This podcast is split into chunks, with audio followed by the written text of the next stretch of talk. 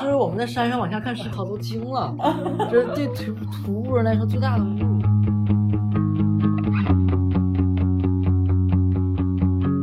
然后大姐就自己在那说：“哎呀，我不是自己想哭，是眼泪自己。”男汉子表就是这样，我告诉你。你也当舔狗了，你变了。你一天前还在吐槽大哥是舔狗，结果你现在也变成舔狗了。那我把你们另外几个安排到我的嫂子家。他说他哥哥不在。哇，这 只有他嫂子。这弟弟，只有他嫂子。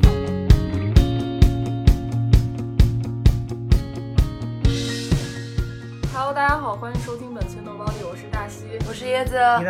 我们今天请到了一位非常厉害的人，对，然后但是其实他是今天第一次跟我们见面，先简单介绍一下，他是一个训犬师，然后呢十几天前吧，然后去那个四川什么来什么地方？川西甘孜，重装徒步了八天八天七夜，然后现在活着回来了。偷来的面具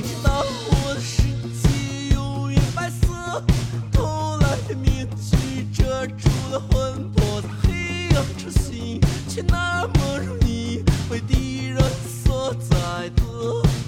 你知道我的世界永远黑色，与所有人都那么的不同，那么易指出了你被所有人取舍。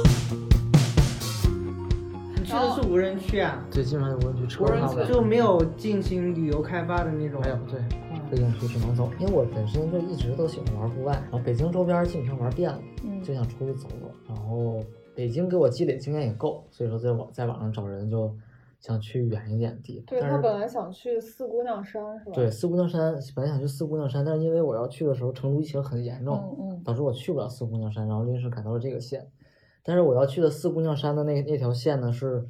是一条非常成熟的线，完全商业化也非常简单的线，三天两夜就可以完成，就不会出什么危险的那种。嗯。但是我选的这个完全就是说白了，就基本上快天花板的一个级别了，就莫名其妙选到一个这个线里，八天的线。一开始就登顶了。对对对。最最开始直接就登顶了。最开始他跟我说的时候说要去四姑娘山三天两夜，我我我觉得三天两夜应该还行吧，因为三天两夜就是你熬一熬，熬一熬就过去了。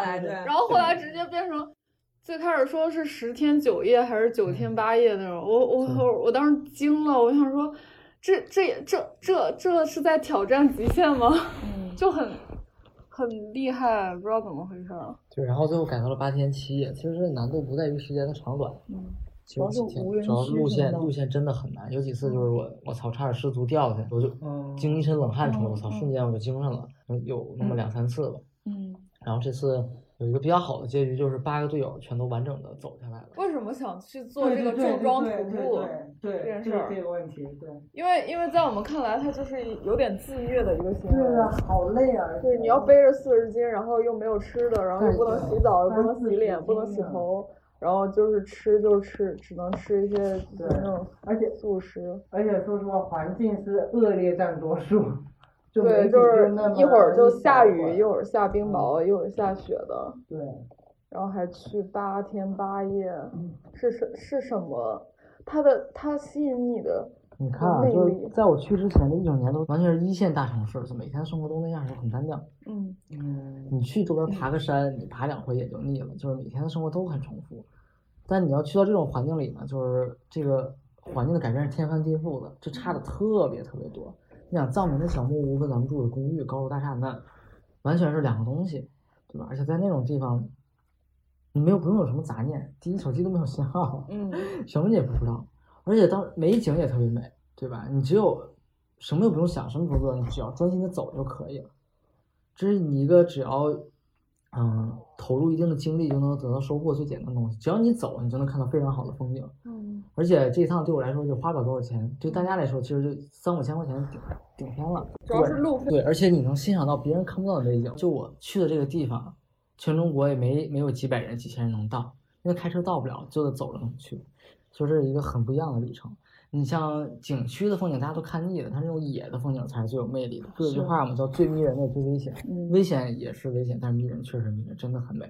我照片拍出来的成果只有那边风景了，我觉得五分之一都不到。肯定。而且我是觉得，就是我我我不知道你们刚刚觉得好难啊、好麻烦啊，或者是好累啊，怎样怎样。对啊我看着一点儿都不会觉得，我我我是觉得，觉得吗我不觉得，我反正它反而觉得。是这个过程中的一部分，是吗？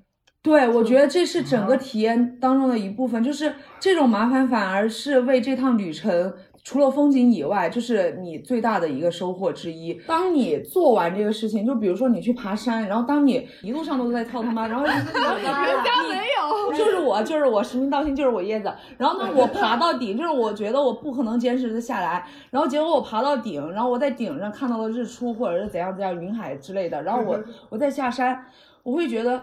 就是我我不是我在挑战了不是我对我我有一个小小的成就感，就是因为这一段时间我我觉得我坚持不下来，或者是我觉得很难坚持的下来的事情，但是你我居然做到了，你知道吧？就是哎，我有点高看我一眼，然后我就觉得我自己啊，没有我想象中的那么弱也好，或者是怎样，就觉得自己还挺不错的。这个过程确实是很难得的，你在别的地方得得不到，而且这个成就感确实很大。其实我回到北京第一天好，第二天立马又想回去了，嗯就觉得北京好没意思。嗯虽然我在那在那儿在山里走的时候很累，我想，哎呀，什么时候能回到北京，躺在家里的床上？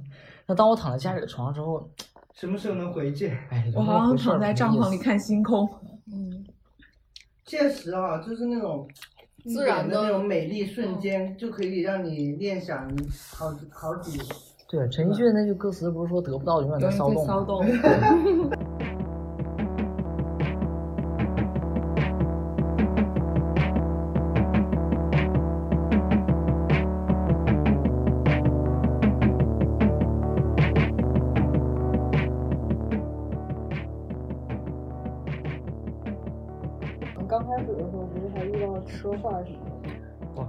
是你是一开始就是这八个人全部是陌生人，在网上找的。有两个人是从北京一块儿出发的，哦对。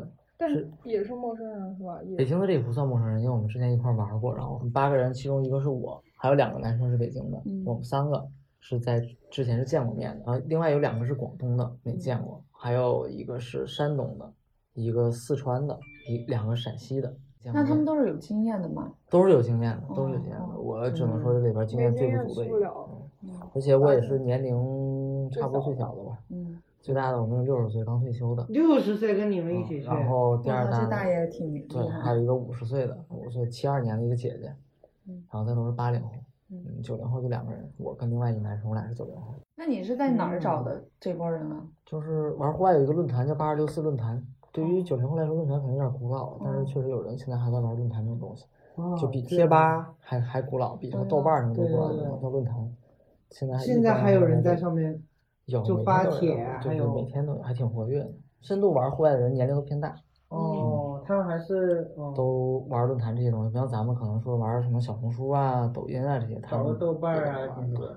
对，当然小红书也有玩户外的，但那些人就比较就是玩的比较浅拍吧拍照 什么的。玩的比较浅，那真深玩还得去也要真的论坛看装。备，对，就是装备买齐了，然后出去拍个照。还买贵的。那然后呢？你们出发第一站我们是？刚开始本来定的想从北京飞成都，嗯，从成都再去成都去礼堂就很近嘛，嗯但是因为成都疫情太严重，都封城了，我们只能改到了重庆。然后我们就是从北京飞到，就从广州就各地嘛，飞到重庆集合，嗯在重庆租车，然后从开车到礼堂，这是我们的计划。嗯然后从重庆开车到礼堂要八个小时，因为八百多公里。啊，当时是我开车，我们租了一台大通 G 幺零，一台柴油车，一直到为什么要租一个柴油车？因为柴柴油的动力足动啊力足便宜，一天才二百块钱，差不多二百多块钱。然后，当我们坐上这辆车之后，我们的坎坷之旅才开始，真的都能写电视剧了。这个来 来来我们已经开始期待了。第一啊，就是我们快到礼堂的时候嗯，在雅礼堂往这边来一点点，有一个县城叫雅江县。嗯当时距理塘已经距离我们的目的地就剩二百多公里了，当时在三幺八上，嗯，就离我们目的地只有二百公里的时候，车坏了。嗯就踩油门没有反应，完全没反应，失去动力了。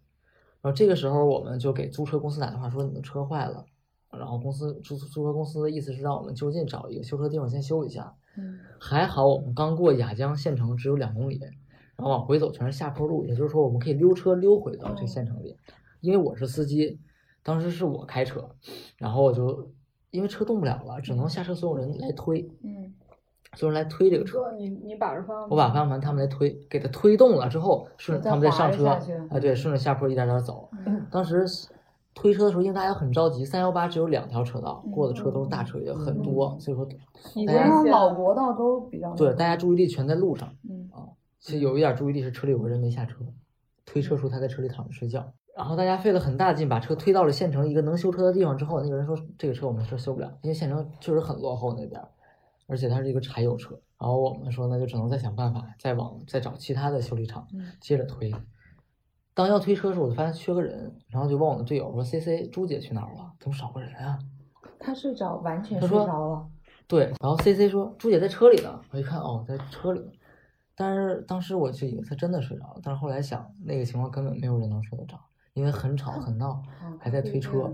后来这个人哦每天晚上还要吃安眠药才能睡得着觉，所以说他当时在车上根本他就没有睡觉，他只他不想下对这这个车五十岁的大姐，她就是不想推车，嗯但是我心里想着你不想推，你下站着也可以，你是女生，对我们没人会要求你帮我们推，你只要站着看着就可以，但没有她躺在车上睡觉。嗯然后推到县城里还是修不了，当时已经天快黑了，已经七点，我们是早上凌晨五点左右从重庆出发的，嗯当时快七点了，还离目的地还有二百公里。然后我们联系了公那个租车公司，租车公司说那只能先把车暂时放在这个县城，然后他们来找人来修。那那我们想可以车放在这，但是我们不想耽误我们的时间，我们在当地找了两台出租车，因为我们是八个人，一个出租车只能拉四个嘛，对，就找了两台两台出租车把我们送到礼堂。当时我们的车坏在一个饭店的门口，那个饭店叫雅惠大酒店，老板娘特别人特别好，一个女生。她她先问我们车怎么了，我们说车坏了，然后说她门口特别宽，然后问能不能把车停在他们门口，因为不能停在路中间嘛，占占道肯定是不行的。然后就老板娘说没问题，你先推过来吧。推过来之后，然后我们就商讨该怎么办，说这个车先扔在这儿，让租车公司的人来解决，然后我们自己那个包出租车再进县城。然后当时也挺晚了，大家就在那个饭店吃了个饭，然后找了两台出租车，两台出租车拉我们去理塘县城。当时我们是在重在重庆做的核酸，也就是出发的前一天做的核酸，当天晚上核酸还是二十四小时之内的。当我们开车八点从雅江到理塘两个小时，过了，这个时候没没过二十四小时，这个时候海拔从三千爬到四千多，嗯海拔已经很高的时候，到了理塘已经半夜了。理塘的人不认我们在重庆做的核酸，他说你们必须要在四川做核酸。我说川渝一家亲怎么说的呀？我说凭什么不认重庆的核酸？沟通了得有一个小时不管用，然后我就回头跟队友说，我说实在没办法了，我说要我说给我给他们看我通话记录，嗯一整夜打了全是甘孜的电话，包括几个幺幺零。嗯，我说已经到这份儿上了，我说咱们只能往回走了，嗯，回到雅往回返返回，因为他们不让我们进，去做我们只能返回到县城里做核酸，等结果出来再进。然后是当时有个队友，就是北京跟我一块儿去，他想在这儿扎帐篷，直接在检查站扎帐篷，因为检查站能做核酸，只是当时做不了，他需要第二天早上九点才有人来上班能做。他想是在这儿等着，就不想往回走，因为坐那个在三幺八坐出租车坐两个小时真的很累。我看嗯还好我是不晕车那种的，我都难受。然后，但是队友呢，肯定是少数服从多数嘛，大家都同意回到回到县城里，然后没办法，我们只能闷闷不乐地回到出租车上往回走。当走了五分钟之后，前车的人给我们打电话说，现在不用回到县城了，我们在附近的一个镇子里住下，只离礼堂县城的这个检查站只有十公里，很近，不用两个小时的车程了，我们二十分钟就可以到。嗯我们住在这个镇子里，这个镇子可以做核酸，我们明天在镇子里做核酸就行了，叫红龙镇，雅江县红龙镇。这样就不用回到雅江县城了，因为回到雅江县城有两个小时的车程，但是已经十二点了，嗯回去后半夜两点了。我说那也行，就回到这个镇子里住。然后回到这个镇子里住呢，第二天早上九点，他那个卫生院开门，我们第一时间就去排队做了核酸。嗯，然后正好是这个做核等待核酸的机会，然后我们能在这块儿多适应一天的高海拔，也在这个镇子里逛了逛，早上喝了酥油茶，然后去附近的寺里转转，就是路上好多喇嘛呀，然后好多藏民什么的，在附近转转，就其实多停一天是有好处，对我们适应这个高海拔，因为毕竟大家都从平原去的嘛，甚至说说难听点儿从沟里去的，然后我们等到晚上没有出核酸，医院给的答复是最晚零就第二天凌晨就会出，嗯，然后我们跟那两个出租车司机定的是第二天凌晨五点半出发去礼堂，因为我礼堂距离我们要徒步的起点还有二百公里，还有三四个小时的车程，所以我们要起早就走。太当我的闹钟五点醒的时候，我第一时间先看核酸，发现没有出结果。当时我喊醒我的同伴儿，叫陈木，我说我操，完了，我说核酸还没出，他还愁的说不来话。当时我们就在我们的微信群里沟通，我大家核酸都没出。我说先下楼吃早餐吧，顺便商商量一下这个事儿怎么办。然后我们我们住的那个小酒店老板特别好，是藏民，但是他不不会说普通话。早上给我们煮了一大锅的酥油茶，嗯都是免费的，嗯给我们喝。然后那个他的他的儿媳妇儿会说普通话，是一个女生，儿媳妇肯定是个他说四川话吗？说川普吧。然后我们就让那个那个老板帮我们联系卫生院，问问为什么核酸结果还没出。然后卫生院跟当时给我们的答复是，因为三幺八出车祸了，昨天晚上他们送检路上耽误了时间。然后，医院说差不多十点十一点。上午十点十一点就能出了，我说我们说行，那等吧。然后我们等到九点，等到快十点的时候，我们我们不是打了两个出租车吗？嗯其中一个出租车司机跟我们说他得回家了，不能帮我们了，他家里姑姑去世了，突然，啊，他现在要回家。这也太细致乌龙了。，我觉得天逢连夜雨。这真的不是撒谎，因为他平时没有别的事儿，这个钱他很愿意挣的。嗯然后我们说那这样吧，你把我们送到礼堂检查站，然后你们两个再回家，嗯我们在检查站自己等核酸，等嗯核酸结果我们再进去。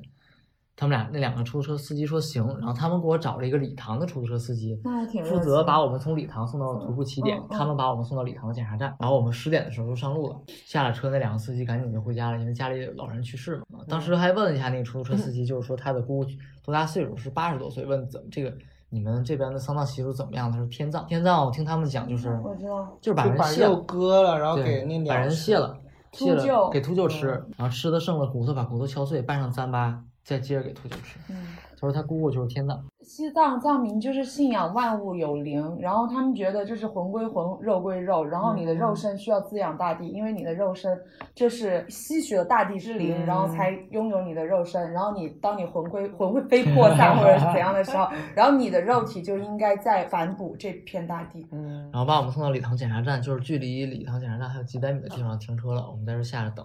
当时这个核酸还没出，没出，然后且我们队伍里 五十岁的那个姐姐，她的杯落在我们那个酒店了，我靠她要搭这个车回去取，然后再找车来，对，就一一个个杯子而对已。不行，他没有杯子，他活不。对他得喝水，喝水也能喝，就是很麻烦吧？嗯找一矿泉水瓶都能喝水，只有他那个比较事儿。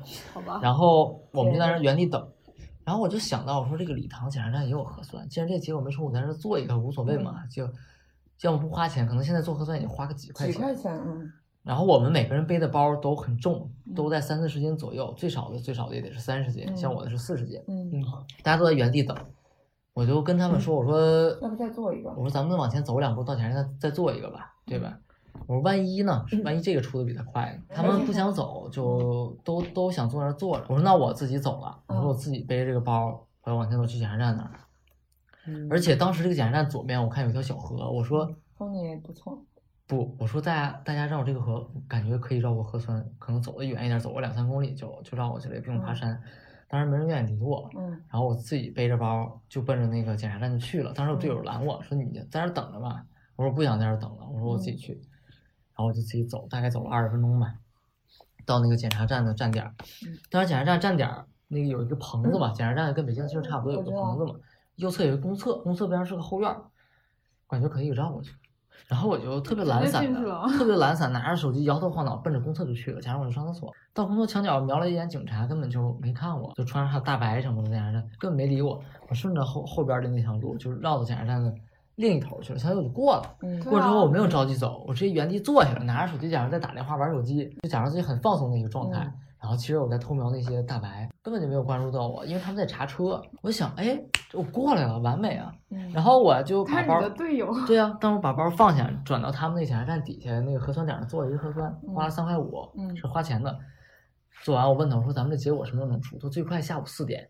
哦，下午四点对对对，当时是上午的十点十一点左右，也就是说，有可能比那个还快。我说行啊，我做完之后背着包继续往前走，因为我不想在检查站那里逗留，怕被警察再问我什么的。对，我就一直往前走了很远，警察看不见我的地方，我停下了，我给他们发微信，我说我过来了，我给他们拍了一个检查站照片，我说你们看我过来了。他们问我怎么过来的，我给他们讲了一下，我说你们一定要分散开，不要一起走，对啊，这样很明显的最好是一个人一个人走的。那个检查站的右侧是山，然后下边儿这个左侧是河啊，它在中间的公路上嘛。然后当时我有队友是从有有两个是从山顶上要被警察看见了，下来下来，下来，他 妈哪儿高啊？小这哪儿山？那么明显。然后他们就在微信群里发那个谁谁谁谁谁谁在山上走被警察拦住了，嗯怎么办？但是那个五就是推车时候没有下车那五岁的姐姐很聪明嗯，她回来了，她取完杯回来了之后，她看见我们群里在讨论这个事儿，她就从下边的河绕了。我跟她说了，我说下面的河应该可以绕过来，你们走下面的河道，我在这边迎着你们接你们，告诉你们怎么过来。嗯啊，当时就他们有有从顶上绕的，我从山上走的，有从下边河里绕的，也有学我直接从检查站后边的厕所那儿走的嗯，啊。但是大概用了得有两个小时的时间，哦，才陆哦陆续续才过来这两个小时刚开始前前前半程我特别生气，我说操这帮废物，嗯都他妈太？傻太蠢。然后好在后来都过来了，我就嗯出了一口气。他那那个呢？那山上不是被逮着那逮了之后，他们没办法，后来下去之后又绕河了。哦嗯，他没办法，哦他不能再走那儿，被警察已经哦看见了。对，警察没有盘盘问他们吗？就是没有，警察只是拦着别你别过，就是在去哦喊山上把他们喊进来。当时我在就是离检察站很远的地方等他们的时候，还有警车特别快的从襄阳警局从检查站过来，我在想，我操，不是这帮傻逼把我给说出来了吧？但没有，那警车直接就走了，可能是什么回城里了。疫情的转运车辆这种的感觉。嗯，两个小时之后人齐了，然后就联系那个礼堂的司机过来接我们。当时给那个礼堂司机打完电话之后，天上开始下雨了，就真的很快，雨五分钟之后立马就变成雹子。嗯然后因为我们每个人都有雨衣，然后就把包罩上，穿着雨衣在原地等。大概过了能有二十分钟，礼堂的司机过来了。礼堂司机过来是一藏民大哥，特高特壮，然后比我还黑，然后挺帅的那个范儿，然后开着车就把我们送到我们要去的起点。这个路上大概是一百公里，要开四个小时，因为路不像咱们城里这种路很烂嘛。嗯嗯，然后这一路上基本上就是一直在下雹子、下雨。嗯然后可能过了一个山头，这边大太阳，再过一山头立马就下雹子。嗯是嗯，最后在下午四点左右的时候，到了我们出发的起点，叫新冷谷寺。到那个我们出发起点的时候已经四点多，大家核酸结果都没出，但是已经无所谓了，我们已经全绕过来了。因为徒步的那块儿就肯定没有什么对检查站了。然后那个寺庙的有，当时寺庙的门口在修路，有个管理人员是穿穿着的很时尚，跟咱们差不多这种的一个年轻小伙子。然后他问我们从哪儿来的，然后他说：“哦、你们要进不进寺里？”我们说不进，我们要直接进山了。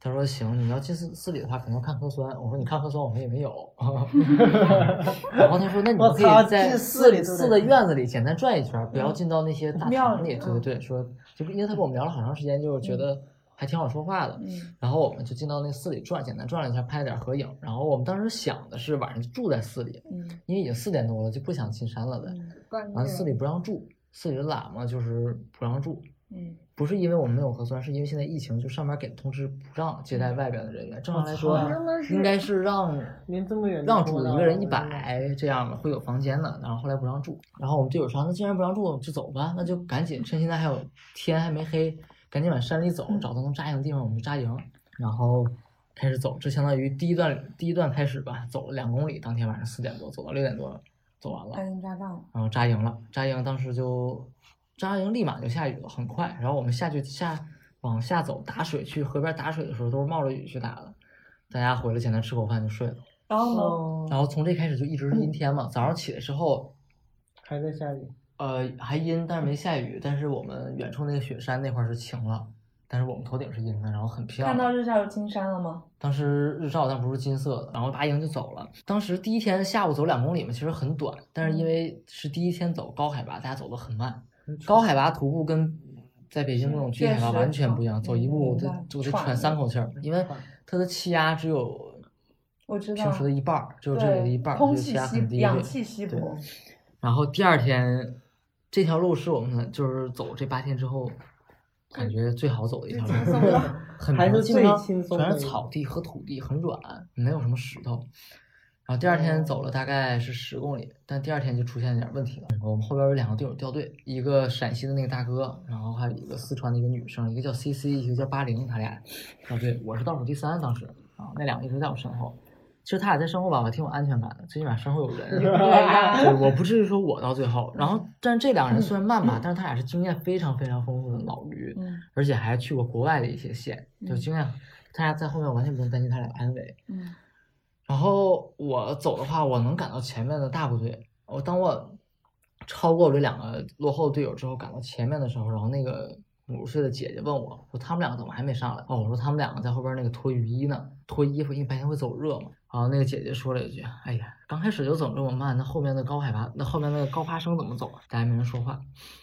然后我们继续往前走的时候，到了一个休息点，太阳出来了，我们准备晒帐篷，因为昨晚下雨了嘛，太阳必那个帐篷必须得晒，不晒今晚没法睡。我们在休整晒帐篷的时候，回头看，回后面的山顶上，我们另外两个队友在一棵树下就喊我们，嗯但是因为真的听不清说什么，就大概听他说是意思是路线走错了，嗯然后我们都拿出自己的手机看路线，都觉得没错，就喊他们两个下来。其实我们都错了，那两个人才是对的。哦当时因，为是经验丰富，但是因为我们人多呀，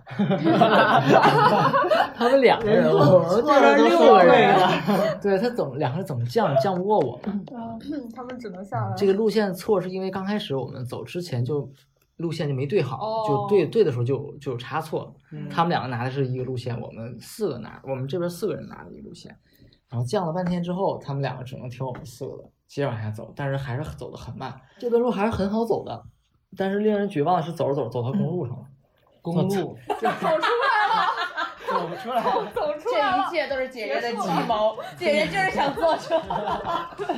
当时我们在山上往下看是公路，我操，都惊了，这对徒徒步人来说最大的侮辱。那他妈你走到公路上，你何必呢？直接坐车来好不好？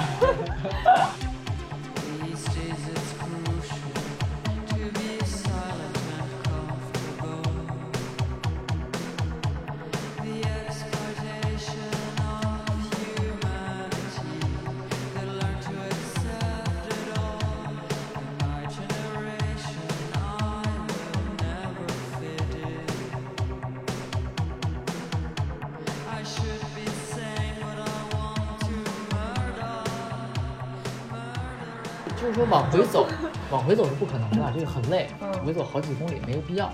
现在有两个方案，下面不是公路吗？直接找车去我们下一个，这是其中一个方案。太侮辱了，这直接找车去我们下一个出发点。嗯，第二个是绕路绕回原来的线路上。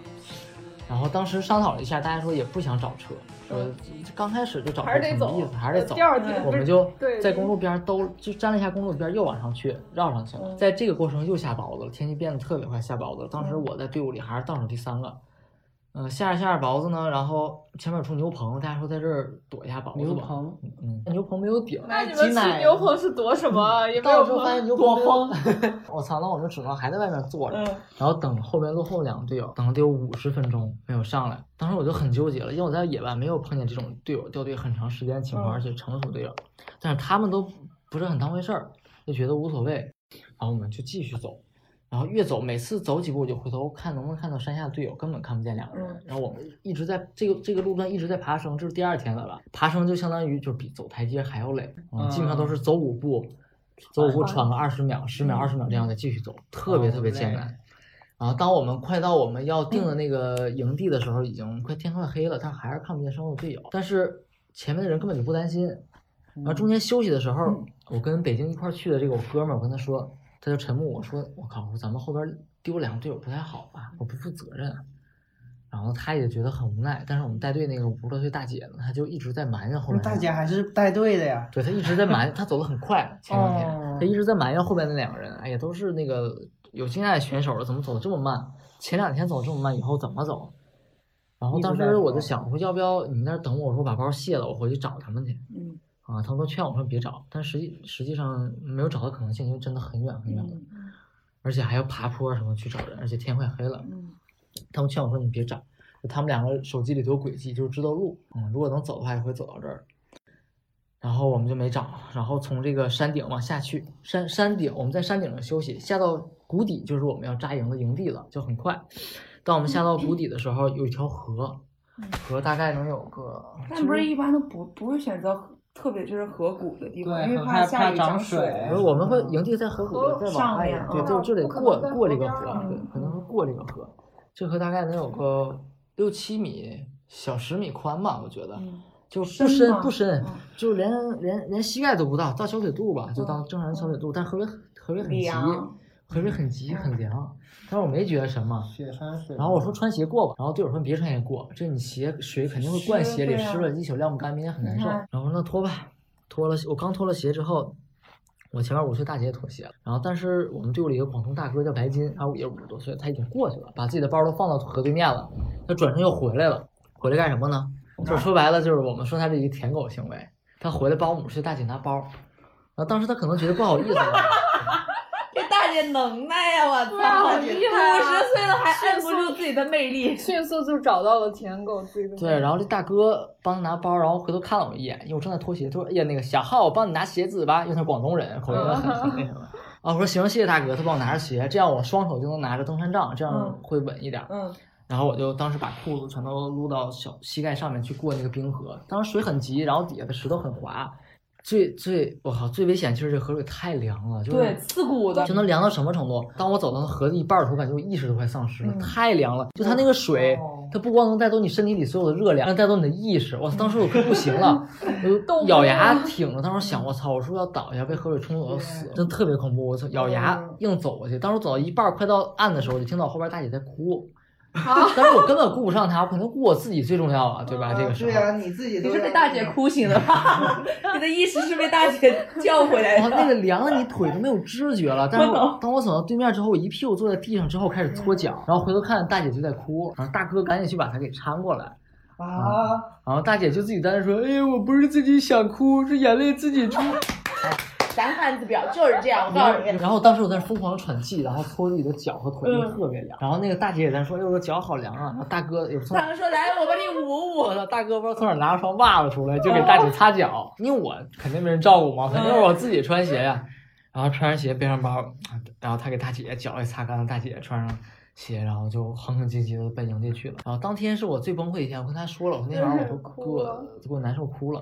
我我有准备说进山没有信号，但是他妈的真的一点信号，我两张手机卡联通、移动我全带了，一点信号都没有，就完全是无服务。而且吧，那天走的路还多走了十三公里，因为绕了一段路嘛，加上过这冰河，就让我很崩溃啊。然后我还在想，还有一个问题就是我我后面两个队友掉队了，这个大还没跟上，没有没有没有，而且是另一个团的吧？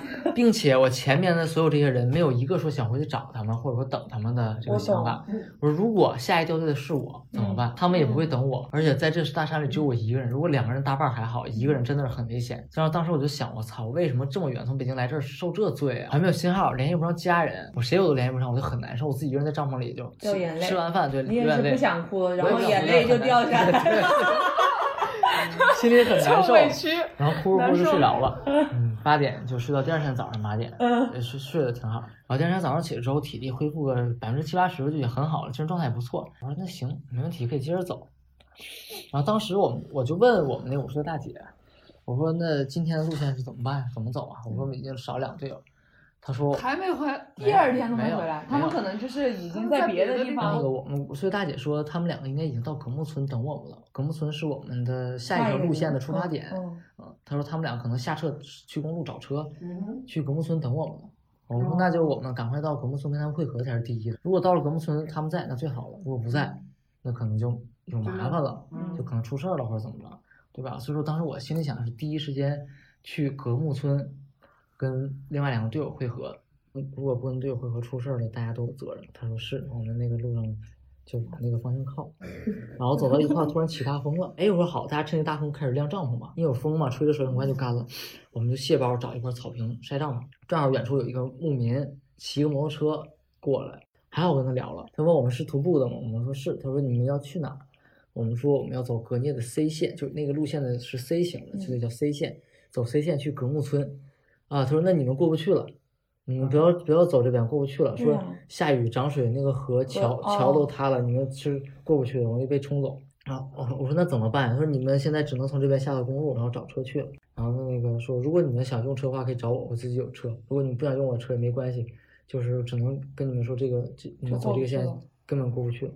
啊，除非你们只能从这下到公路。但是这这一点让我很高兴，就是说我们能尽快的下到公路上，然后找车去跟队友汇合。这样能使我有安全感。然后我们就商量了一下，说那行，那我们就下到公路上。然后我们六个人都同意这个这个这个决定之后，跟小伙子说，问他的车多少钱，他说他车六百，到葛木村，直接到那个集合点他说六百，我们跟蒋家讲到五百，嗯然后他说那个让我们先往下走，他去把他妈妈送到牧场，他再骑摩托车回家拿车再去再找我们，然后我们就跟他约定在下面公路边上的一个呃牧区吧等，他说行，然后我们就这样分开之后，我们几个人就开始往山下走，下山下山就很快了，因为第一路好走，第二就下坡，嗯。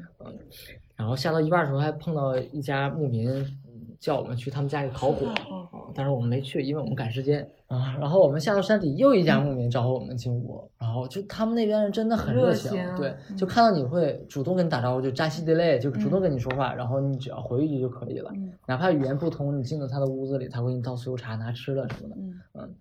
然后我们在下边的一家牧民家一边烤火，因为鞋都湿了，嗯，在牧民家烤火、喝奶茶，然后聊天，然后一直等到那个小伙子开他车过来，然后我们坐车到格木村，用了从用了四个小时吧，三四个小时左右吧，坐一面包车。当时到格木村之后有信号了，那个村子是有信号的，立马联系我们队友，发现他们确实在这儿。那两个队友，那两个队友就是因为当时就是我们 前一天的时候快到公看到公路了，在绕的时候刚好走，他俩走不动了。哦，而且加上下雹子，天气很差，所以他就决定下车，下到公路上找车。他俩是后来讲，他俩是拦的摩托车，一人拦了一辆摩托车，然后一百块钱送到那个村子。当时有队友的坐的摩托车还爆胎了，他也不好意思不给人钱，又给人钱，然后又拦了一个摩托车。当时我们下午四五点钟在那个村子里，在那个格木村集合了，见到队友，我终于舒口气。然后我们说在这村子里吃口饭，当时那个饭很便宜，我们六个人花了一百二，一个人二十块钱，一个人二十块钱就是这么大一盘儿蛋炒饭，特别大，满满的跟小山一样，加上一个手撕，一120一个嗯，你加上一个手撕包菜，还有一个青菜是什么我忘了。当时菜饭端的时候，我说操，我说这谁吃得了啊？上家了，然后觉得甜全吃完了。干饭人干饭魂。大家真的很饿，而且在这种长长长距离的重装徒步里，你要不能吃，就是得不行碳水必须就是得那能吃。些能量得摄入，而且那个饭说实话很难吃，就没有什么油星，也没有什么盐，嗯很难吃，但是全都吃了。然后我们队友都为了赶时间，因为路上这个核酸卡了我们两天，啊，我们想赶一赶，就说那就原地出发，就在科目村找车，去到我们下一个出发点就雍喜科，再往后就没有信号，没有再找不着车的时候了。嗯，我们打这个打两个车去，一个是五菱，啊、一个是一个普通的 SUV。一这一路上一直在下雨，而且那个三幺八国道两条车道好多就一半儿已经没有了，被山上落石给埋住了，就一条小缝能通过。当我们到达一个大桥上，正下着暴雨的时候，司机说到了，让我们很崩溃。嗯我说大哥，这是桥啊，虽然两边是山，这没有上山的路啊，怎么就到了呢？而且外边下着暴雨，巨大的雨。当时队友说不对，然后拿着手机看了一眼，离我们要去的那个出发点还有四公里。其实那两个司机想糊弄我们，嗯对吧？就想送到这儿得了。其实刚才快到这个大桥的时候，有一个小岔路口可以上山，就那个岔路口开车上。我们跟他说你走过，应该是从那个岔路口开车上。那两个司机用藏语就交流了一番之后，说加密通话，加密然后通话然后对对，加密通话，跟我们就是巴比巴布这趟，给我们绕回去之后，绕到岔路口，那岔路口确实很难走，是一个上坡，而且全是那种，全是泥，那下着大雨，全是石头，就是可能爬不上去那种。跟我们说加钱，我们也同意说可，以加，加钱也嗯能，人下大雨嗯还是然后说可以加，说你加多少钱吧？他说加加二百，但是我们跟他跟讲价砍到一百五，说能送到顶上，因为其实下着大雨，我们没法往上走，很难。然后那个车，两个车开始送我们，这中间我们两车人不知道下了多少次来推车，真的很难走那个路。知道，我小时候就是走国道，那会儿高速贵州高速没通，就几乎你走出去，只要遇到天气不好的，你就全全员推车，而且推车有时候能推一个多小时，就是那个陷进了那个泥，啊，陷陷泥里。然后就走不动。还有一点就是说，我们每辆车都是满载，因为每个车都拉四个人。除了满载之后，每个人还有包，每个人一个包都三四十斤，嗯很重。所以说这个车经常要下来推。其中有一个我们车司机做了一动作，让我们所有人大吃一惊，从兜里掏出一个纸，一个锡箔纸，中间撒了一些东西，他在这儿这样一下，然后揣兜里接着走。我我不敢确认，但是我也不敢说，我们。我们就当没看见。嗯，然后我们到了之后跟藏民沟通，就说我们今晚住在这儿啊，要多少钱？她说她老公没在家，等她老公晚上回来才害怕，她害怕你们。才决定这个事儿。然后我们可以先先到她家去点火、烤火、喝奶茶，嗯嗯就喝酥油茶。我们很开心，真能有可能烤火都能，真的很开心。然后等她老公回来，然后大概等了都有都天黑很久，八九点钟老公才回来，就然后商量一下，刚开始要一百一个人，我们觉得很贵，因为我们在城里住宾馆，一个人才六十块钱，那小破木屋要我们一百，然后最后跟他讲价讲到五十，也是挺狠的，对 半开人家。这对半开。那个小屋子啊，那个小屋子是一个方形的木松木搭的屋子，一个方形松木搭的屋子，中间有个小火炉。八个人呢，就是横横竖住满了，正大好一点儿不是嗯不是不是通铺，就是横竖一起拼，像拼图一样，八个人拼在一起，中间一点儿空地都没有那种。就跟那种游戏里啊，对对对对对，对对对对对对对对对对对对，什么也没有，四周都是墙，它亮了一躺地上，就是就是就是牛棚给牛住的，对对对对。免费住还差不 多。然后我们给他五十，这五十应该是我们这一路住的最贵的，其他往后木屋全是三十。虽然环境很脏，但大家都很享受。嗯因为在山里嘛，你你要求不了什么五星宾馆这种，就完全是扯淡。所以说能烤个火，喝点热茶就不错了。然后我们晚上睡觉的时候，每个人要把自己的铺盖卷打开，就是那个气垫啊、嗯睡袋啊、什么防潮垫全都铺好。那个大姐就在那儿不睡觉，等大哥不，他不等大哥。然后我们问他为什么不睡觉，安眠药吗？对对对，他说我要等你们所有人全躺下，我再吃药，嗯要不然。为啥他自己他睡不着。要是我要先吃了药，你们出声把我弄醒了，我这药就白吃了。哦所以他就等所有人全躺下之后，当时我们晚上怕中毒，因为烧着火呢，把窗户还开、嗯打开了，嗯啊，就是门门是留个缝因为怕早上睁开眼发现全死屋里了，可废了。嗯然后第三天之后我们开始走，这这天的这个路线其实还算比较难的，因为它要爬升一千多米，哦从三千八升到四千八，然后这一天还算比较顺利的走完。走到一个垭口的时候，下面就是最我们要看那个亚莫错，就是我们嗯此次行程两个最漂亮的孩子里的其中一个，叫亚莫措。我们已经在在在到垭口的顶上了，看到那个海子了，然后在下车到营地的时候还用了一个多小时。山里的路真的很难走，不像说北京这些景区都是有人踩上那个道，嗯那个没有，对，就就是乱石啊，对，全是乱石，根本没有路线，对得。自己走自己的路。对，然后我们在湖边扎营是也快也快天黑了，但是那个女生还没上来，我就有点担心。但担心没有用，我不能再回去找她了，因为这个路真的天黑之后更更加危险，容易就是说踩滑掉湖里。你们带那个头灯吗有都有头灯，手电都有。然后我在帐篷里正在做饭的时候，我就听见她那个女生在喊：“你们怎么过去的呀？”我靠！我一听是 C C 的声音，然后我拉开帐篷一看，她就在远处。然后我问她，我说：“你站站那儿别动。”我说：“我拿手电去接你。”嗯，然后我就带着头灯，拿着手电去接那个女生。然后我说：“你把包给我吧，我帮你背着，因为已经没多远了。他那个包真的你也当舔狗了，你变了，你一天前还在吐槽大哥是舔狗。结果你现在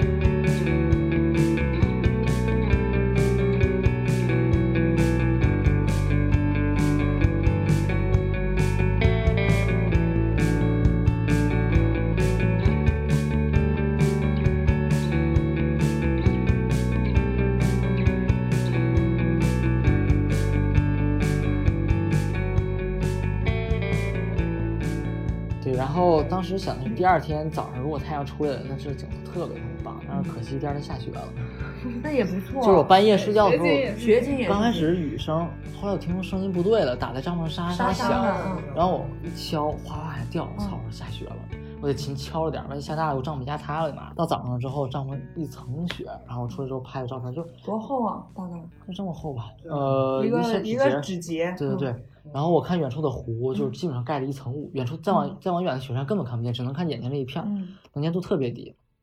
然后当时我就在帐篷，我就在外面喊了一声，那个五十岁的女生叫朱姐，我说我说朱姐，这天儿怎么走啊？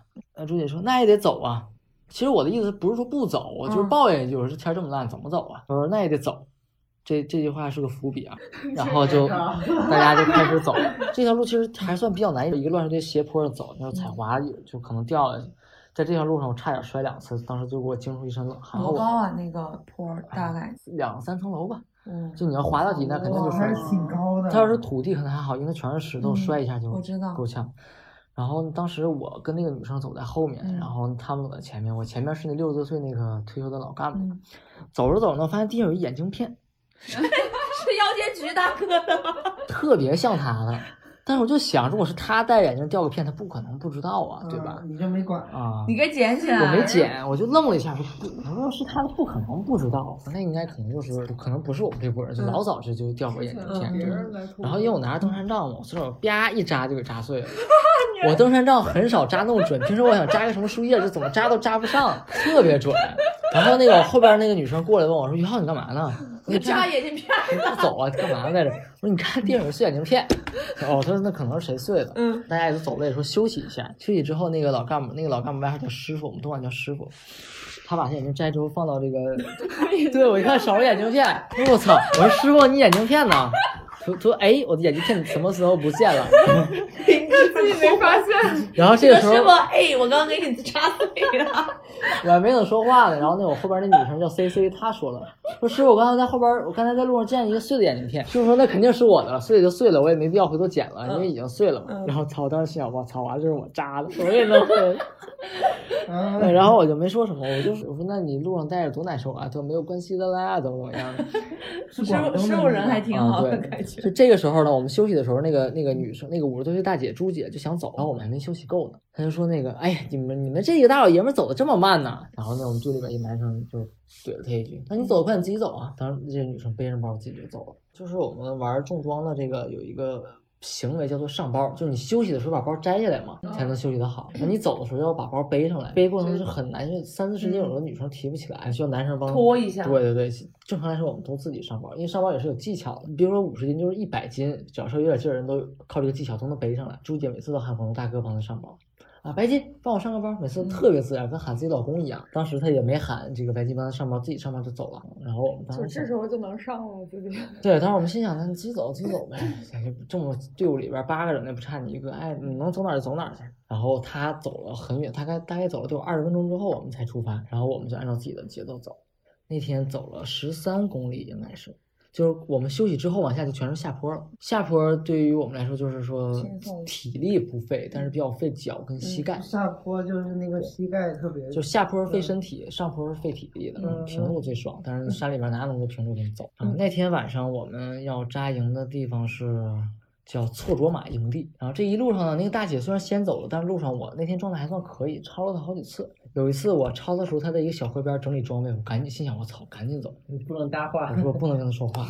当我走到她一半，走到她身边的时候，喊我哎于浩于浩过来帮我个忙，帮我拿下鱼什么的。心想操我你妈！想着老当年分手对妈的！啊，我那没办法，身边只有我。我说好，我行，你等会儿朱姐，我帮你拿。你看你这样，哎，谁是于浩？嗯，那一路上超了好几次。嗯然后当时那天走的，因为下坡嘛，大家状态都还好。然后我，我当时我，然后那个两个北京的，我们三个男生加上广东那个大哥四个人，我们四个走在前头了。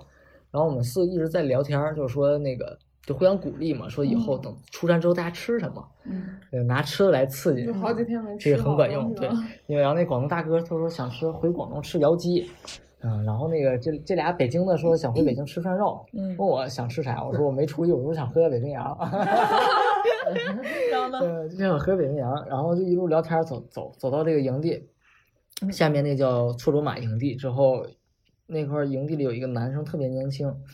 然后我们跟他说在这儿住，问他多少钱，刚开始他说五十，我们跟他讲价讲到三十，嗯然后他给我们安排的一间房间是漏雨的，特别小，我们三十块钱只能住这个我们说你要五十块钱，我们给你安排一个不漏雨的。但是我们说这个太小了，不太行了，而且还漏雨，晚上下雨，我们这湿了很麻烦。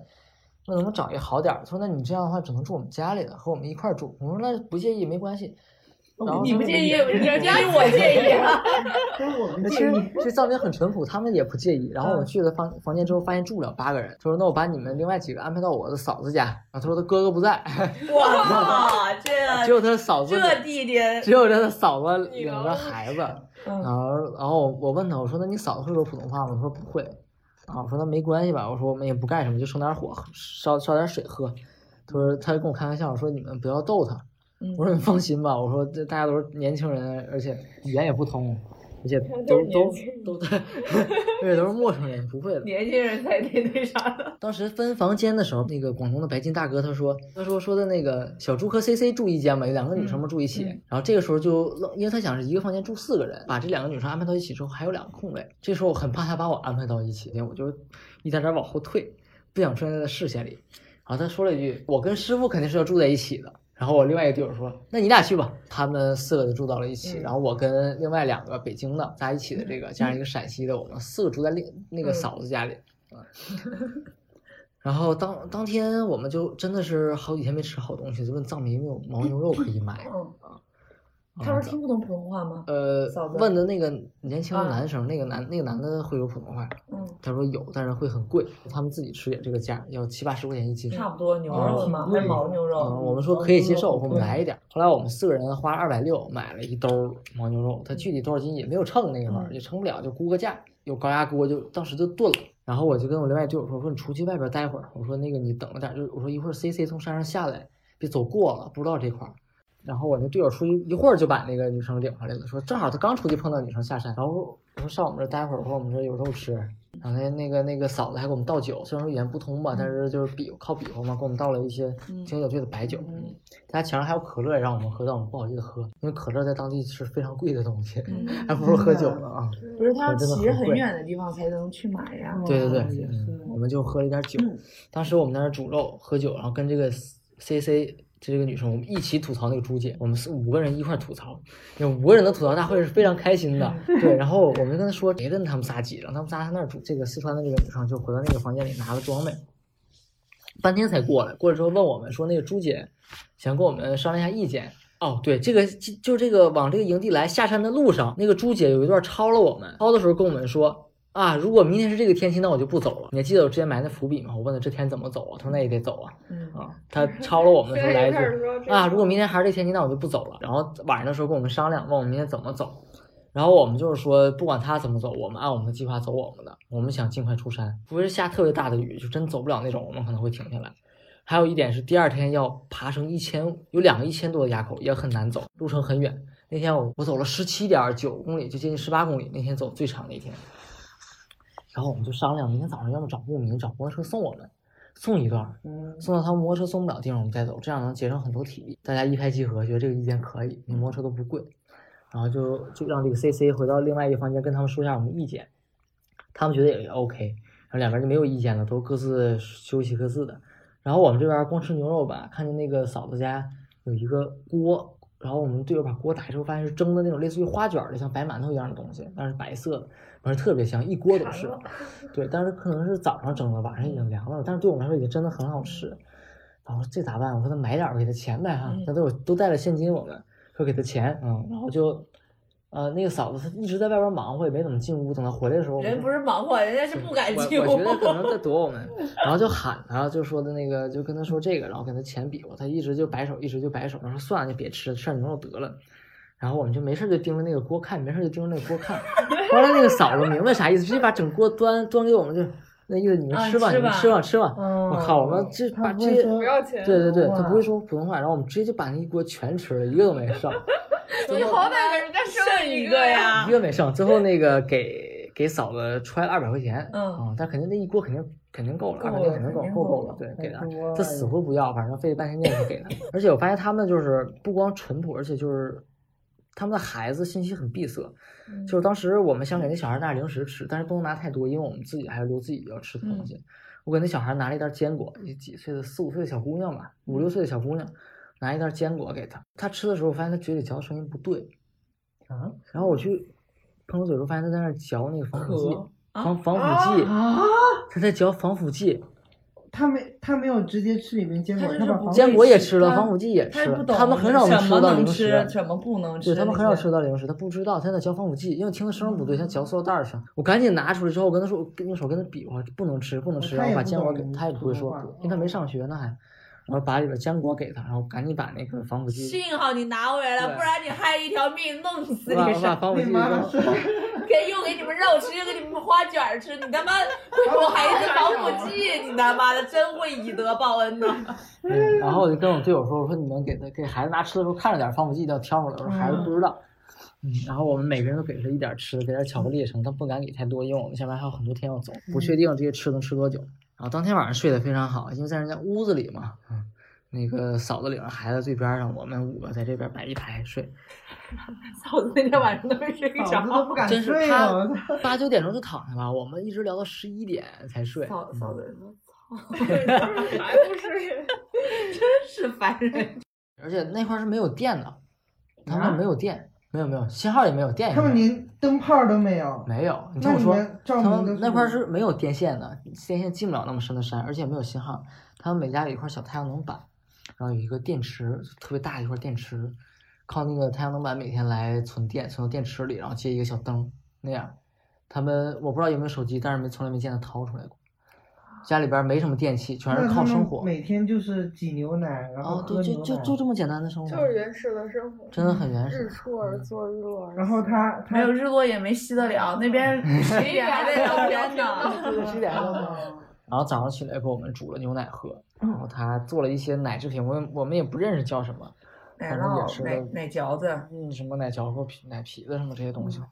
嗯然后我们吃了一口，然后就我们出去之后，已经摩托车队集合了，四外面四个摩托车帅小伙在等我们，嗯，说呃你们要上山啊，还是有手机的，不然怎么联系？他们有对讲，他们有对讲机 在那边。哦哦，那可能没有手我机。天，他们有太对讲机狠了吧！然后问我们说嗯去到哪哪哪，我们说去到那那个垭口，他说二百块钱一个人，嗯，我觉得太贵了。然后我们八个人都说太贵了，讲价讲不下来，咋讲都是二百。我说那我们算了，我们走着。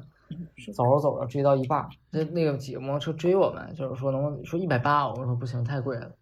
我当时当天我状态好很好，那一一路一直爬坡，但我爬到了第二，在队伍里边排第二，后边六个人在爬着山，我就感觉后边一直有摩托车声，后边那几个菜逼队友可能花钱坐摩托车了。当我爬到就爬到很高的时候了，后边摩托车上来了，我发现后边他们几个坐摩托车我给那几个人起名叫老幼病残组合，一个是那六十岁老头儿，一个是一个是北京一块区最小九六年的一小男孩，嗯叫轱辘，有有嗯病病病就是那个大姐，老幼病残，残是那个 C C 一个走半的女生。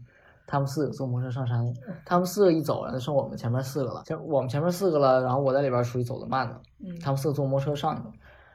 然后当时我们一直在往上走，走了大概都得有一个多小时了。那几个摩托车送完人下来了，嗯问我们还坐过摩托车吗，他们要八十，这因为我们走了很远了，他们要八十一个人。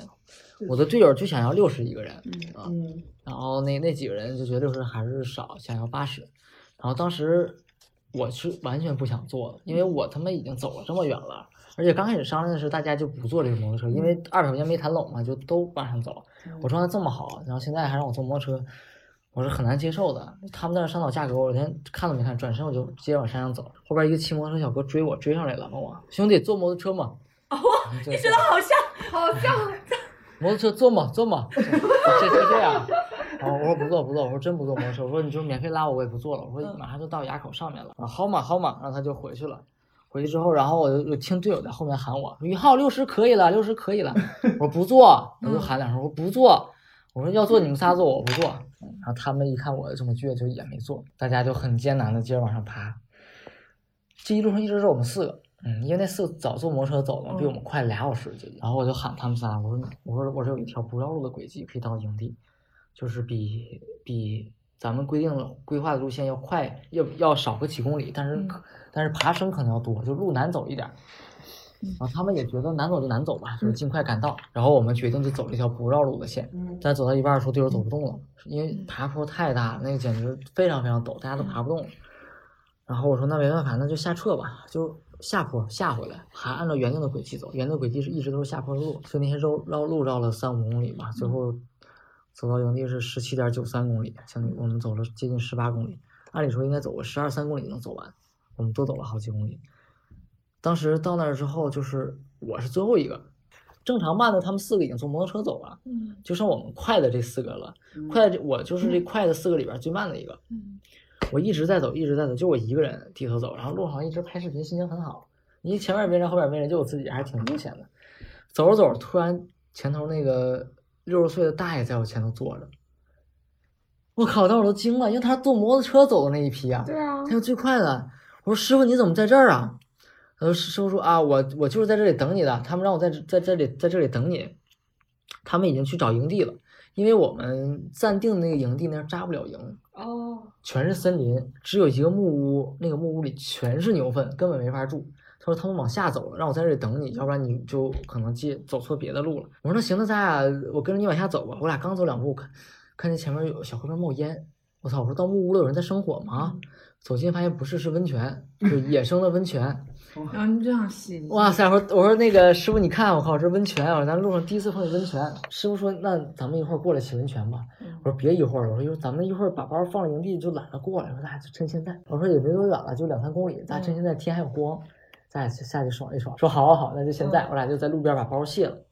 然后衣服也脱了，就就就只穿个下身，上半身脱了，下半下半身穿的。下去之后去看特别特别烫，当时有个六七十度吧，你是没法泡的。你脚跟他大爷，大爷把脚放里就烫了，哎呀一声那啥，是不是？你想他都冒热气那会儿，真的很烫那个温度。我靠，我说不行，太烫了，我说大家想点别的办法。我俩回到包里拿个毛巾，然后哦，蘸蘸再蘸一下热水，边上还有河水是凉水嘛，这里有个泉眼一直冒热的，这边是凉水嘛，找它这个中间的地方。蘸点热水把身上擦，当时我也是三四天没洗头了，我就拿着我那个毛巾蘸了吸水吸水，然后温度合适往脑袋上挤，然后洗洗头，因为头很痒，真的很痒，好几天了。擦脚之后天也快黑，我俩也开始走。这一路上也有几个小温泉，然后就边上就走的路上边上不时有的小温泉冒出来，但那个温度都很高。然后所以其实还是没有放，就是还是没有死心泡温泉这事儿。就每一个温泉我都要试一下，我但凡找到一个水温合适的，我他妈就下去了。要下去吗？对，我都摸，只要是流流热水的地方我都摸，因为温泉是能看得出来，第一它冒热气，第二边上的石头全是白色的，就发白了。然后我们再往前走，就到了那个一个又到了一个牧民家，就是他们家木屋，然后当时也是三十一个人，我们八个人全在木屋里住下。然后当时那个木屋牛逼在他家是地暖。因为下面是温泉，对，就他家里边那个地都是热的。嗯，但是我没觉出来，因为地上铺了好多那个破被、破垫，没有木板，就是全是破垫子，就是特别破，特别跟你们来说坐都不会坐一下那种。我坐着坐着感觉屁股底下好热呀，啊，我以为是我自己体温上来了，我以为是我自己体温上来了，没当回事儿。然后当时我是这个姿势，把手。就这样戳在地上，全身都是热。戳一会儿，这个手也烫，怎么回事儿？一摸地，哎呀，地原来是热的。然后就跟那牧民说：“我说你们家这个地是热的。”呃，对的，对的，就是这意思。我们家地是热的。然后我队友才反应，因为他当时是全都蹲在地上的。然后那当时那天晚上吧，那个朱姐没在，为什么没在？因为她走在最前面，她发现这里扎不了营，她就继续赶路了。他就去扎营去了。他继续赶路了，对对，找地儿扎营去了。嗯，他走到了下一营地。当时我们已经在这个木屋，我们七个人全在这木屋里扎营了，全在木屋里住了。然后生着火，生着火，烧着茶，我们七个人唱着歌，真的很开心。那天晚上唱到半夜十二点。没有没有大姐，没有朱姐，没有大姐都是开心的。然后我发现了，我们七个人吐槽他一个，包括舔狗大哥也吐槽他啊。舔，我以为舔狗会。舔狗大哥终于意识认识到了。我们七个人吐槽一个人的时候太爽，那天晚上一直唱歌、喝茶、烤火，然后地上特别暖，那最爽的一个晚上。然后第二天早上之后跟牧民说说有没有摩托车，当时我们这是七个人嘛，然后有三个人不想走了，嗯。就走不动了，想下撤，就是老弱病残。呃，其其中有一个是北京跟我一块去带队的这个啊，还有另外一个北京的，他俩他为啥太累，实在走不动了，想下车。附近有一个村子是四天了，对，附近当时那个点离我们的终点最短只有六公里，就他俩走六公里就可以到我们终点，但是我们的线路是要还要绕二十多公里去那个终点，因为绕这个线的话，这有一个特别好看的湖，叫香丘曲格措，所以他们他俩加上那个老头，他们仨决定下撤。然后他们三个下车之后，就只剩我们四个人了。我们四个人说想坐摩托车，问问那个村民说多少钱？村民刚开始说五十，后来涨价说一百五。那，他一个人，我们说能不能找辆摩托车？因为他一个摩托车只能载一个人，不能带俩，坐不下。然后说能不能找找他附近的什么村民，他哥们儿什么的，啊，就有摩托车的。他说找不着，没有，就他一个人。我说那你只能就来回了，送几个回来再拉，再送了一个再回来拉，对吧？把我们四个拉走，他要一百五嘛，我们说贵，要我们要不坐的摩不坐摩托车了，你要这个价格我们就走着了。后来他觉得可能就是要贵，就一百，行，那一百吧，送一个人，一百一个人，不是四个，然后送来回接。他先，我让他，我们让他先把 C C 送走，因为 C C C C 走走走走的最慢嘛，最慢的女生最先走。然后我们走在半路上，突然又过了一摩托车。应该也是去村民，我们问他，就送到那个垭口叫叫孔拉措，孔拉措垭垭口要多少钱？他说他也说一百五，然后我们就说我们前面有个人一百就把我们拉走了，你别一百五也一百吧。这个正跟他磨叽的时候，前面那个人回来了，已经把 C C 送到回来了，这就说明这条路真的很短。我们刚出发他就送完那个女生回来了，然后他们俩用藏语加密通话，最后决定一百五，哦，最后决定一百一百一个一个一个人，然后把我们全都拉到我们要走的那个点。大哥说：“操，本来我今天能赚四百，我妈的你突然冒出来，我现在只能赚他其实就想这个钱自己私赚，但是没想到他的那个同乡在路上对啊碰到我们了。然后这段路现在已经有三个下撤了，就只剩我们五个了，就是，嗯然后我跟 C C 我俩走的最慢，他们三个走的很快，走在前面，就能有个俩小时的功夫吧，就看不见人了，嗯就落了很远很远。这时候我跟 C C 就已经无所谓了，不用非得撵上他们，嗯因为我们俩自己自己的节奏对，有伴第一有伴儿，第二那个我俩手机有电，嗯头灯、手电都有电，因为我我有太阳能充电板，而且还有轨迹，知道路线，我俩就一边走一边玩，找虫草啊什么的，然后也经常休息。等到垭口下面马上拔高的时候了，我俩休休一个大的吃口饭，当时就已经一个队友都看不见了。我问 C C，我说你觉得大概多少年能拔上这个垭口？能冲上这垭口海拔是五千零八十，嗯是我们这次走的最高的的一个垭口，嗯叫叫五零八零垭口。当时我俩的海拔已经四千四千八吧，对，全程没吸过氧啊。没有，不可能吸氧，吸氧是走不了。我们什么药也没吃，吸氧也没去。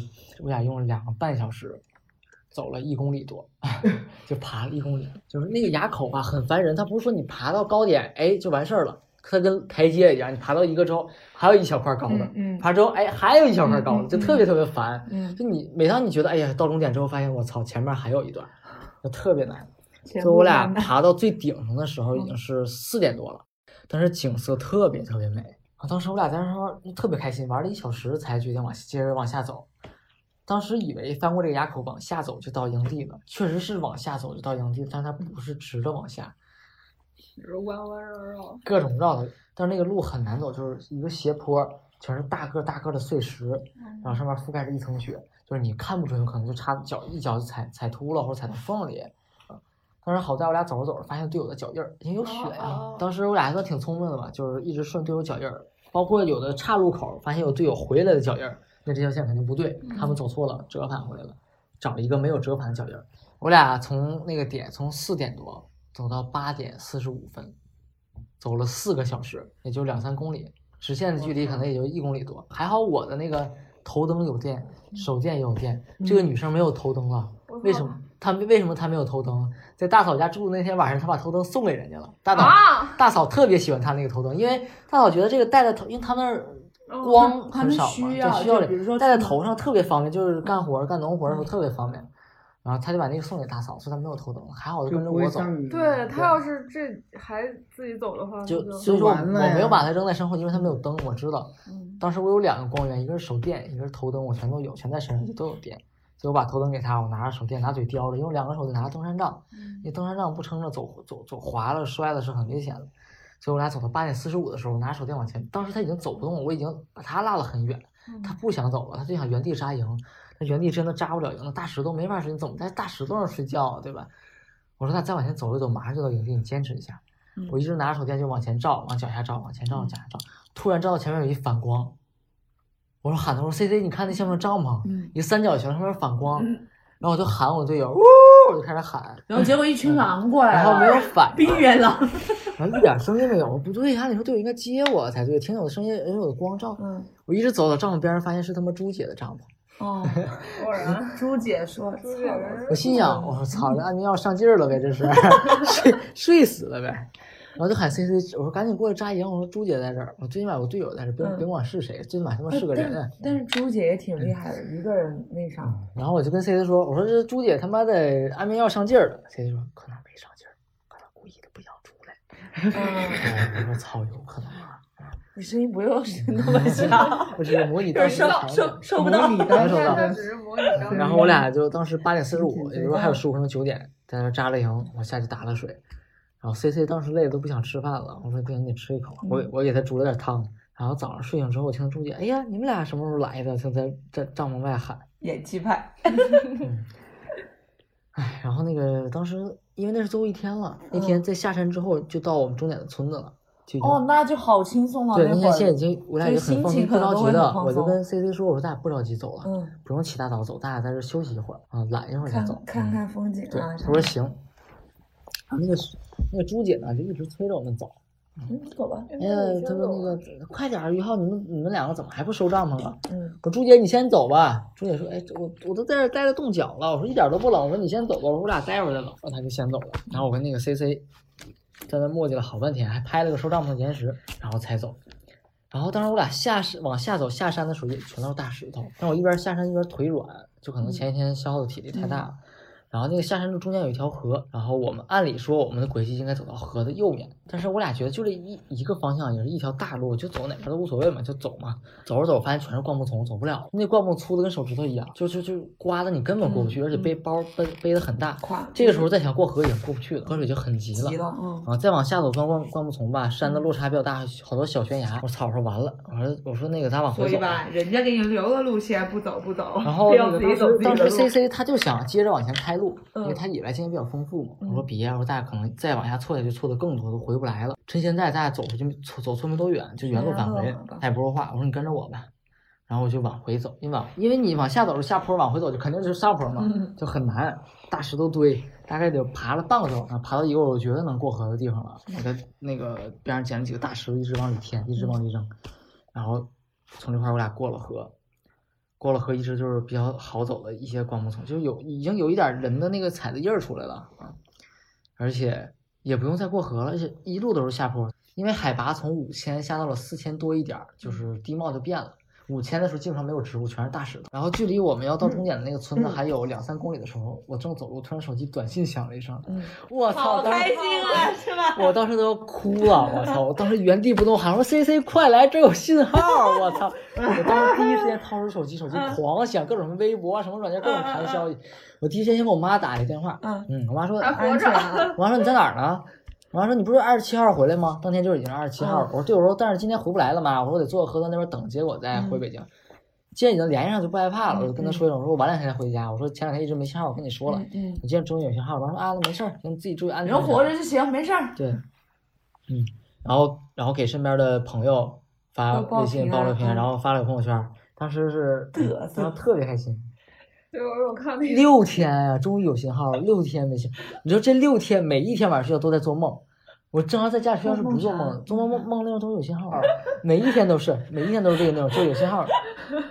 执念，然后等我和那个 C C 我俩到了村子之后，发现有条河，咱还是过不去。嗯，村子就在头顶那个斜坡上，然后发现村子上有人在喊我们，但是我们看不清是队友还是谁。啊、当时联系队友的话，队友跟我说：“你们，我说没有没有不过河的路线？因为河水很深，一看就得脱鞋。嗯，”队友说：“没有，必须得过河。你是不是上次脱完鞋过河有点儿，就是有点儿后想对遗症，不太想想脱鞋了嗯，然后当时从那个山，从那个那个村子在半山腰下来两个村民，骑着摩托车过来，挺年轻的，想跟我们说说那是是我是你们队友让我来接你们的，嗯，但是你们得过河。我问他有没有不过河的不过河的路线，就是不踩水就能过去的。他说没有。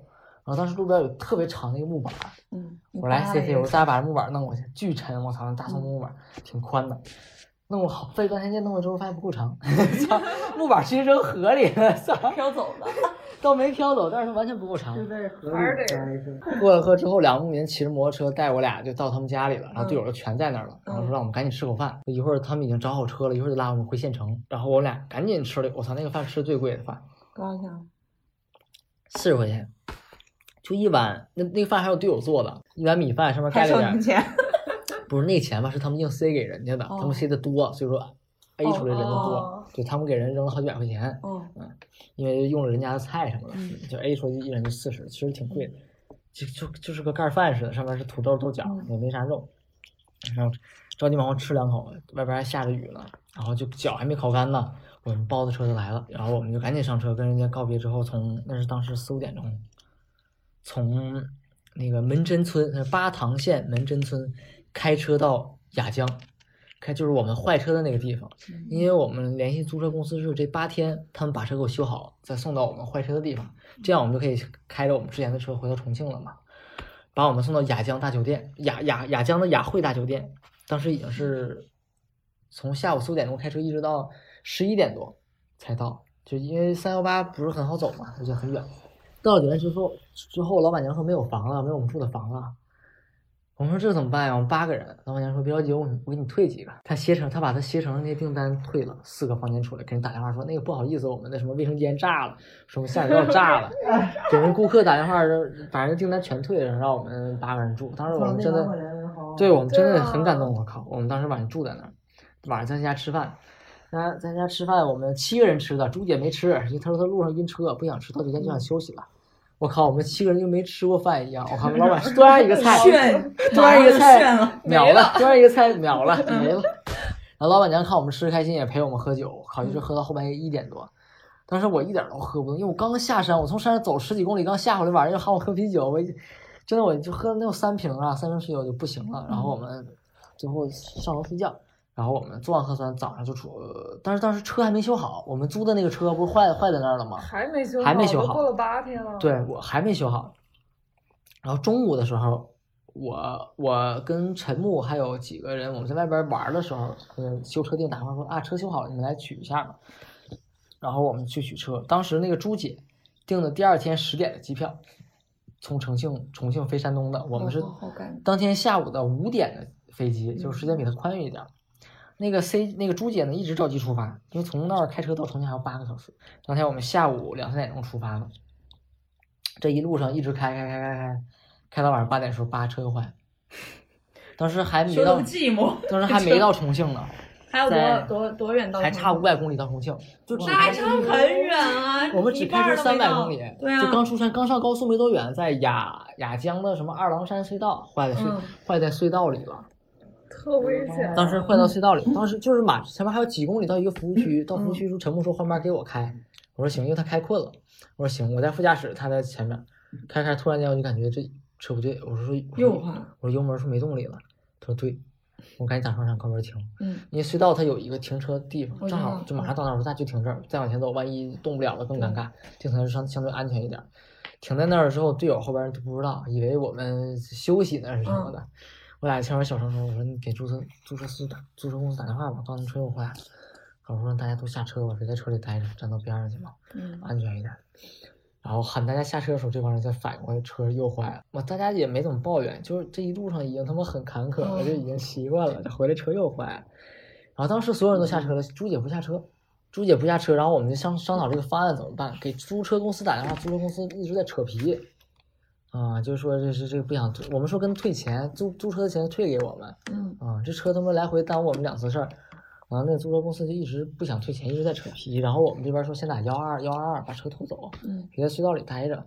然后我们打幺二幺二二的时候，那个那边人就跟我说说这有摄像头，我们已经看见了，你车里还有人没下来，你赶紧把你们车里人喊下来，我们这边派拖车去拖你们。然后这个我们这个北京去的这小伙叫轱辘，他就去喊朱姐下车，朱姐就来来来劲儿了，急了，下吵起来了。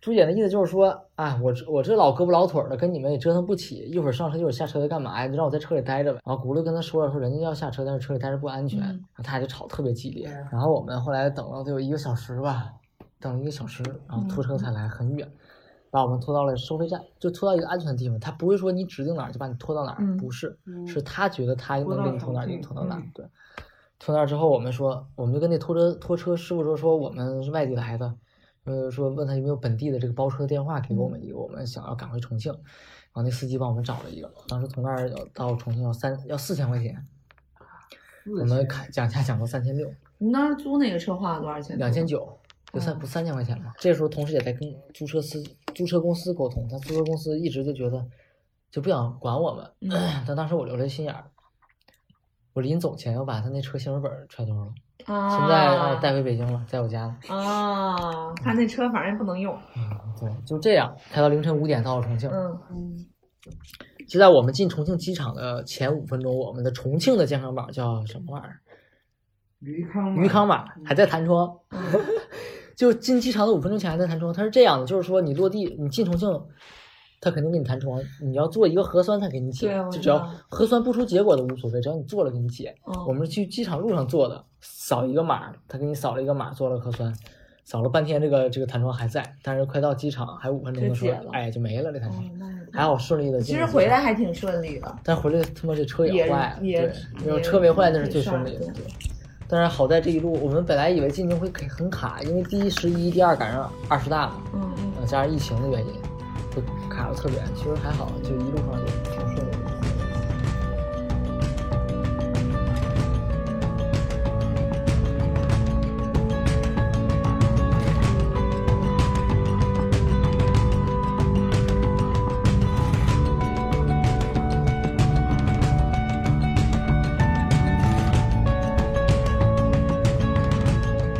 所以徒步到底就真正意义上或者是专业的徒步到底应该是以怎样的一个方式呢？因为我感觉，呃，就是那个朱姐，她给我的感觉，她是一直在赶路，她只是为了到达那个目的而已。我我我向往的那种徒步的方式，就是可能有点像 C C 跟你后后半程的那种，就是有一个风景，我愿意为了它驻足耽搁我一两个小时，或者是就是就是让我觉得在这儿待舒服了，我再往下一个目标再去走。然后到底，但是因为我也没有真正去体会过徒步什么的，所以到底哪种方式才是专业更更为专业的呢？因为确实也要考虑很多安全因素啊，什么东西？因为可能你在那儿逗逗留太久，就比如说你刚刚说的，可能比较危险，天黑，对那些，对，就是说，我们路上也在说，这个走不是为了走而走，是为了欣赏这些美景而走。在你时间可控的情况下，你提前计划好的时候，嗯你可以在一个景点多逗留。但是朱姐呢，她不是，嗯她是想，哎，我今天比如说一我今天原计划到达十公里这个点，嗯但是我走得快一点，我下午两点就到这儿了，那我接下来的时间可以赶赶到十五公里的这个点，啊，我可以多走一段。但是我们想的就是，哎，今天我走得快，那我路上好看的地方我可多停一会儿。嗯只要我在天黑前到达我今天的目的地就 OK 了，不管我几点到，嗯只要安全的到了就是目的，中间我怎么玩都行。但朱姐呢，中间停留时间很少，她总是催着大家去走，嗯她就想，哎，今天我多争取俩小时，嗯明天我就能早走俩小时，我可能整个行程就会早一天结束。我就老说她回家奔丧还是怎么着，为什么这么着急呀、那我说再回家回自己家楼下广场走不行吗？路程不是都安排好的吗？为啥要着急赶？他就特别赶，为什么那天晚上我们七个在一块住，他一个人没在，他就想赶路，多多赶多比我们赶了个三四公里。但其实还是一起的，对呀，最后还是让我们给追上了，就没有任何意义。所以说，我觉得真正的徒步就是在自己有规划的时，规划目目的、目标以及时间的前提下，然后去欣赏这些美景。嗯，像他那种基本上没怎么欣赏，就是为了走而走我。觉得他只是为了所谓打卡啊，一个不是就是完成一个目标，对，就是一个一个人生里的一个成就，然后画了一个勾勾那种感觉。对我跟 C C 说的时候，我说咱俩这些线八天走不完，咱九天，九天走完还有十天。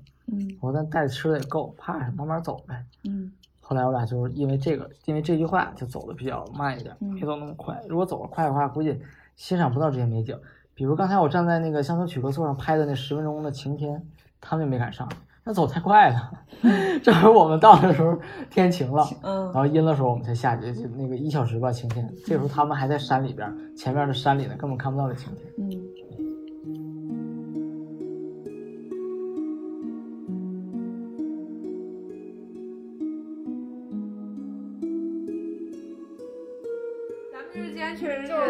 听了一些，弄得我都很想去那什么了，再去感受一下大自然了。有机会咱们有机会我必须得但是如果北京周边吧，就带你们玩儿，我肯定轻轻松松可以，哎，下次咱们真的可以爬个山。那那就今天的聊天，咱们就到这儿为止吧，就这样吧，拜拜，拜拜。你看，心也不停旋转，明天又该去向何方？无数次短暂的旅程里，我今天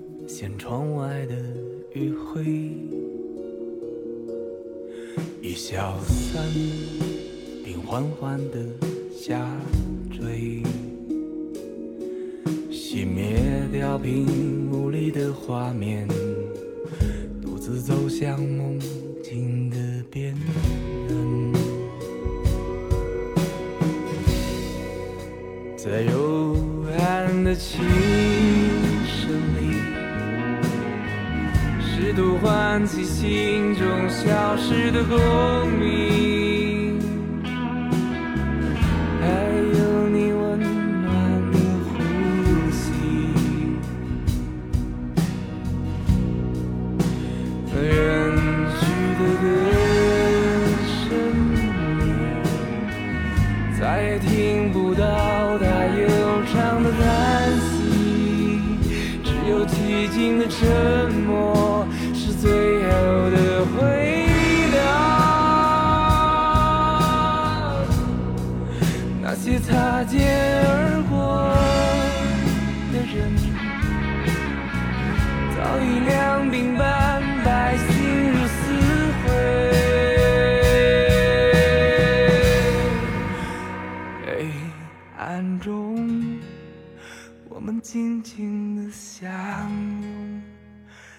星空下